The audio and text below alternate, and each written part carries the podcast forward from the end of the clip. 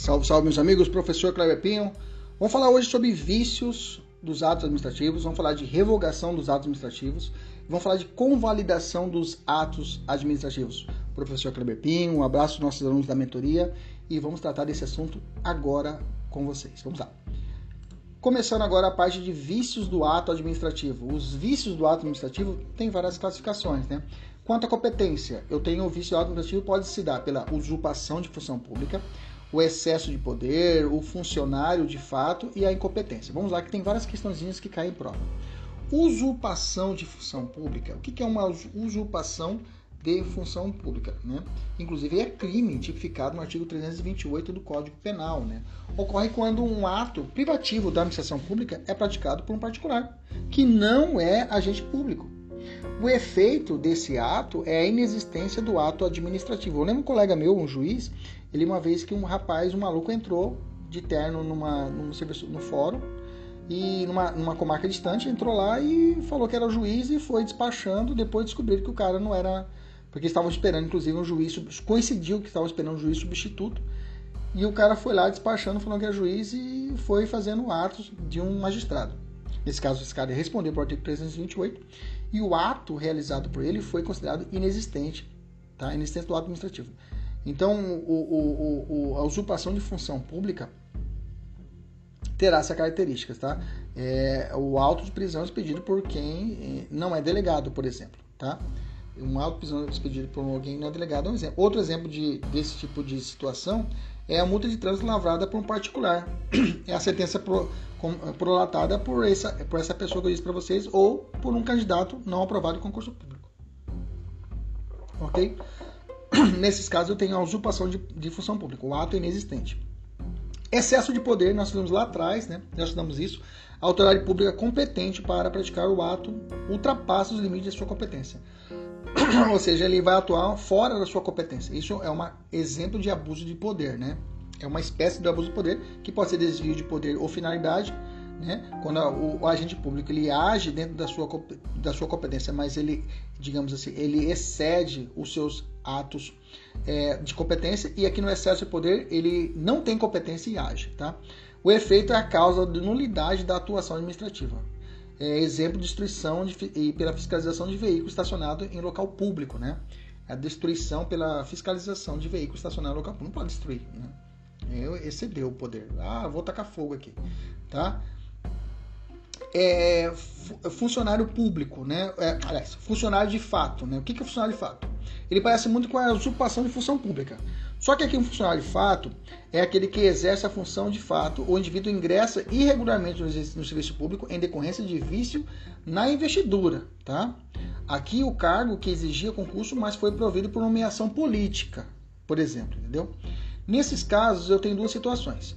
Se o funcionário, lembra, numa usurpação de função pública, o cara nem concursado é, não passou no concurso público, é maluco e está decidindo lá, tá? Não, tem, não teve um procedimento, é, digamos assim, nem, fantasi, nem fantasioso, não houve uma. O cara não é e está lá fazendo a função que não é dele. Aqui no funcionário, de fato, houve um processo de investidura do cara, mas foi feito de forma incorreta. O cara pensa que está de boa lá, é concurso público? Eu não sabia, pensei que fosse um cargo em comissão. Então a lei fala o seguinte: a doutrina fala, se esse funcionário agiu de boa fé, né, ele pensou que estava realmente, não precisava de concurso público, estava ali realizando aquela função, pensando que era uma função comissionada ou um cargo em comissão e na verdade precisava de concurso público, a função comissionada não tem como que funciona comissionado, o cara precisa ser servidor público, né? Então, uma, um cargo em comissão, se ele estava agindo de boa fé, a doutrina fala que os atos serão mantidos.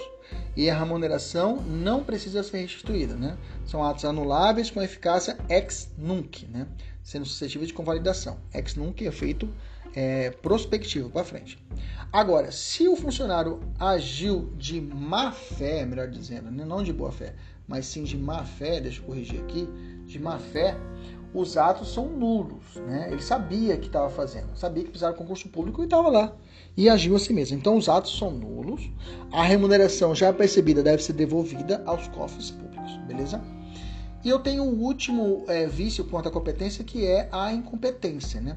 De acordo com o artigo 2 parágrafo único da Lei 4717 de 65, que trata da Lei de Ação Civil Pública, ação popular, melhor dizendo, a incompetência fica caracterizada quando o ato não se incluir nas atribuições legais do agente que o praticou. A incompetência torna anulável o ato, autorizando a sua convalidação. Beleza? Tranquilo? Maravilha. Outra classificação é quanto à finalidade. Eu lembro do abuso de poder, que pode ser desvio de finalidade e excesso de poder. O excesso de poder vicia o ato por ausência de competência. Já o desvio de finalidade, ele vai, ele vai ferir o ato administrativo por falta da finalidade pública, né?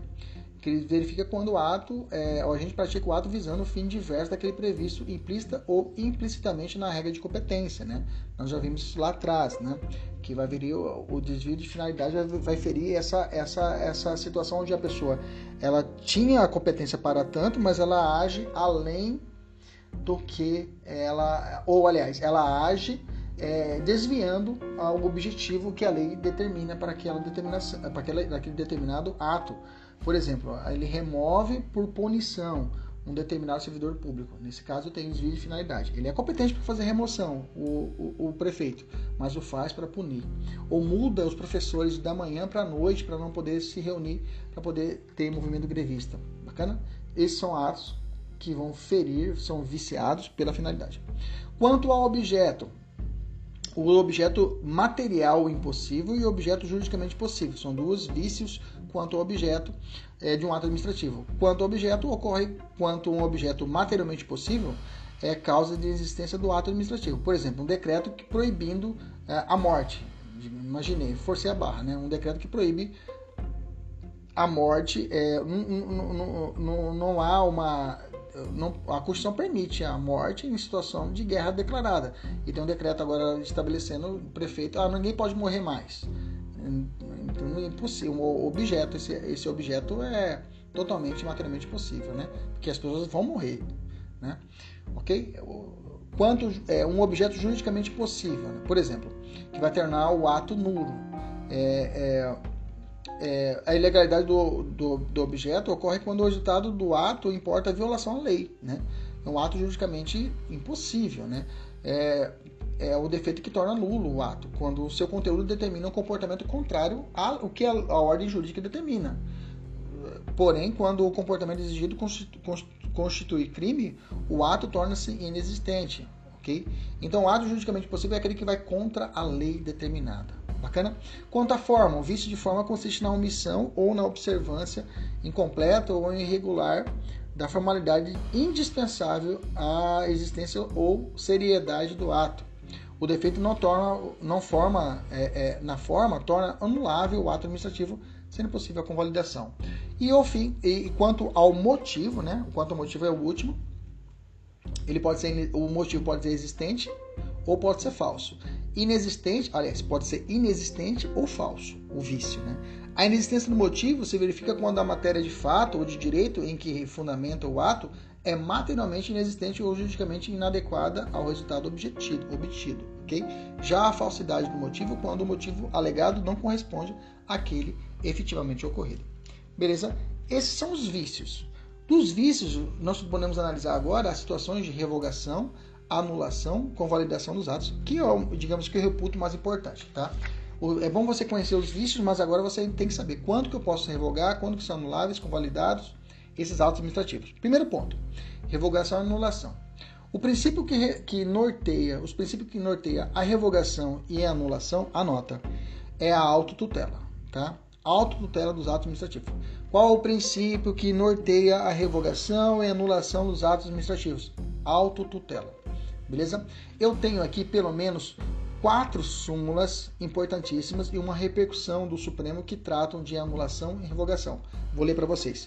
Súmula vinculante 3 do STF. Fala assim: nos processos perante o Tribunal de Contas da União, assegura-se o contraditório e ampla defesa quando da decisão puder resultar anulação ou revogação de ato administrativo que beneficie o interessado, excetuada, ou seja, exceção, a apreciação da legalidade do ato de concessão inicial de aposentadoria, reforma e pensão. Súmula 43, essa aqui é famosa, cai muito em prova. Essa aqui você tem que ter no seu caderninho anotado. Súmula 473 do STF, 473.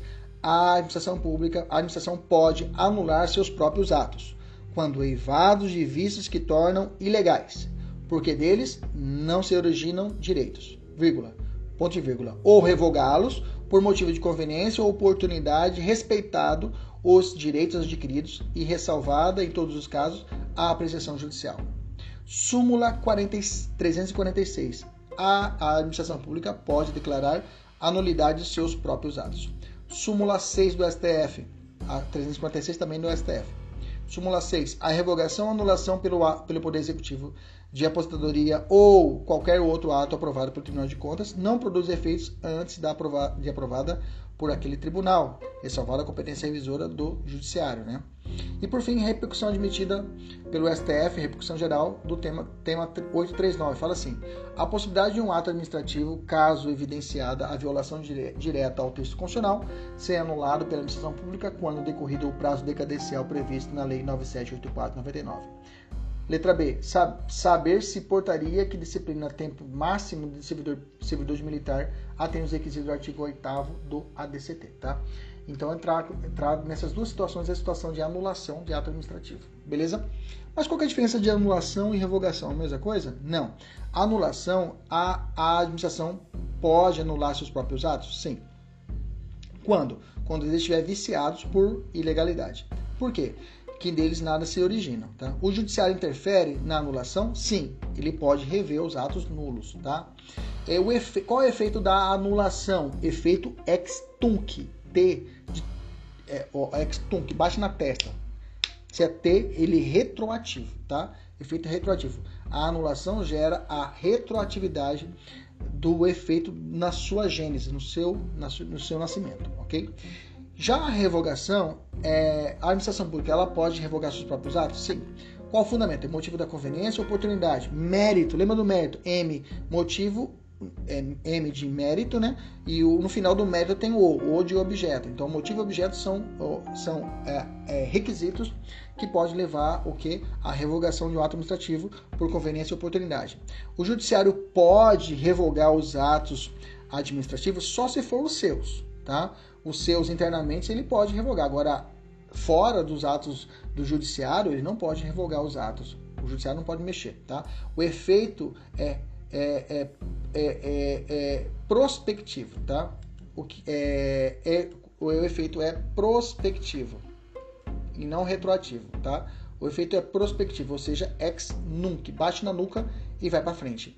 Prospectivo. Então, o efeito da revogação é efeito prospectivo, ou seja, efeitos para frente, não retroativos, tá? É, o que é efeito prospectivo? É, aliás, na, ah, é, tava certo, né? O efeito é retrospectivo, né? É, eu coloquei errado, peraí. O efeito é retroativo? Não, ex nunc, ou seja, prospectivo. É que eu tinha anotado errado aqui, agora sim. O efeito da revogação é retroativo? A resposta é não. O efeito é prospectivo, ou seja, ex nunc, ou seja, para frente e não retroage. Beleza? Perguntinha: se a invalidação do ato administrativo repercute no campo de interesses individuais, a, revogação, a invalidação. Faz necessária a instauração de procedimento administrativo que assegure o devido processo legal e ampla defesa? Sim. Lembra que eu disse na súmula 473, né? Ou revogar por conveniência oportunidades respeitados os direitos o quê? adquiridos, né? Ressalvado em todos os casos a apreciação judicial, tá? Convalidação. Convalidação é menino dos olhos nessa parte, tá? Revogação e, e, anulação não tem mistério. A convalidação é importante que caia em prova. Convalidação, o que, que é? É o suprimento da invalidade de um ato com efeitos retroativos, ok? Então tem efeito ex tunc, né? Retroativo é efeito ex tunc. Tunc bate na testa e retroage. Convalidar é tornar válido o que era inválido. Ah, professor, você é muito inteligente. Não, é isso mesmo. Por meio de outro ato que suprirá, suprirá o vício sanável, ok? É, em, qual é o base do, da convalidação? É a segurança jurídica, né? É preferível para a administração convalidar do que anular, tá? Tá? É, mas o primeiro passo é saber se o vício pode ser sanado, pode ser convalidado. Tá? O artigo 55 da Lei 978499 faz assim, traz a seguinte menção. Em decisão na qual evidencie não acarretar lesão ao interesse público, nem prejuízo a terceiros, os atos que apresentarem defeitos sanáveis poderão ser convalidados pela própria administração. Mas para a doutrina, com base na segurança jurídica, né, a convalidação é um dever diante da possibilidade né, presente do ato. Nesse sentido, o artigo 55 vai falar podem, né? Então, o artigo 55 da Lei 9784, ele vai contra a doutrina. A doutrina fala que na, se é possível convalidação, a administração tem que convalidar. Tem que convalidar. Agora, o artigo 55 vai dizer que não é, não é necessário, é uma faculdade. Tá? Assim, a gente pode concluir que para a doutrina é obrigatória a convalidação desde que presente os, os requisitos. E para, é, com base em segurança jurídica. Já para a nova Lei 9784, o requisito é discricionário, ou seja, não é obrigatório. Então, será possível, quando será possível a convalidação? Quando o vício é, atingir a forma ou a competência. Tá?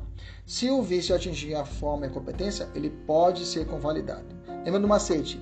Quem tem foco convalida a sua aprovação. Quem tem foco convalida a sua aprovação.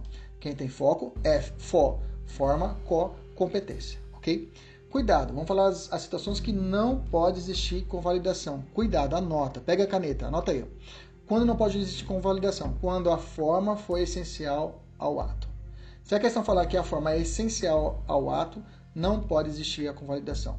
Quando afetar a competência exclusiva, afetou competência exclusiva, não pode existir convalidação. E além disso, quando o vício atingir os requisitos da finalidade, objeto e motivo, também não poderá existir a convalidação.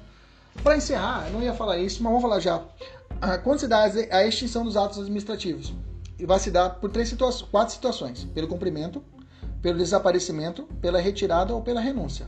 Cumprimento é quando ocorre o esgotamento do conteúdo jurídico, né? O efeito, é, o efeito flui ao longo do tempo. Ou uma execução material, execução da atividade determinada, ou implementação de condição resolutiva ou termo final, ocorrência do evento previsto pelo ato. Pelo descumprimento do sujeito ou objeto, a relação jurídica fica sem sujeito ou objeto. Pela retirada do ato, que pode ser pela cassação, que o destinatário cumpre a obrigação a condição imposta. A caducidade, no, a, a, a, nova norma proíbe a situação antes permitida. Tá? Essa aqui é importante quando estiver falando de serviços públicos. É importante você lembrar da caducidade. Já vamos grifar aqui que vai cair depois, muitas vezes, vai ser cobrada. A contraposição, novo ato com efeitos contrários anterior. A revogação, conveniência, oportunidade, anulação e ilegalidade, que nós já falamos aqui na nossa aula. E pela renúncia, o beneficiário renuncia aos efeitos. Um candidato que renuncia à posse em determinado cargo público. Beleza? Um abraço, até a próxima.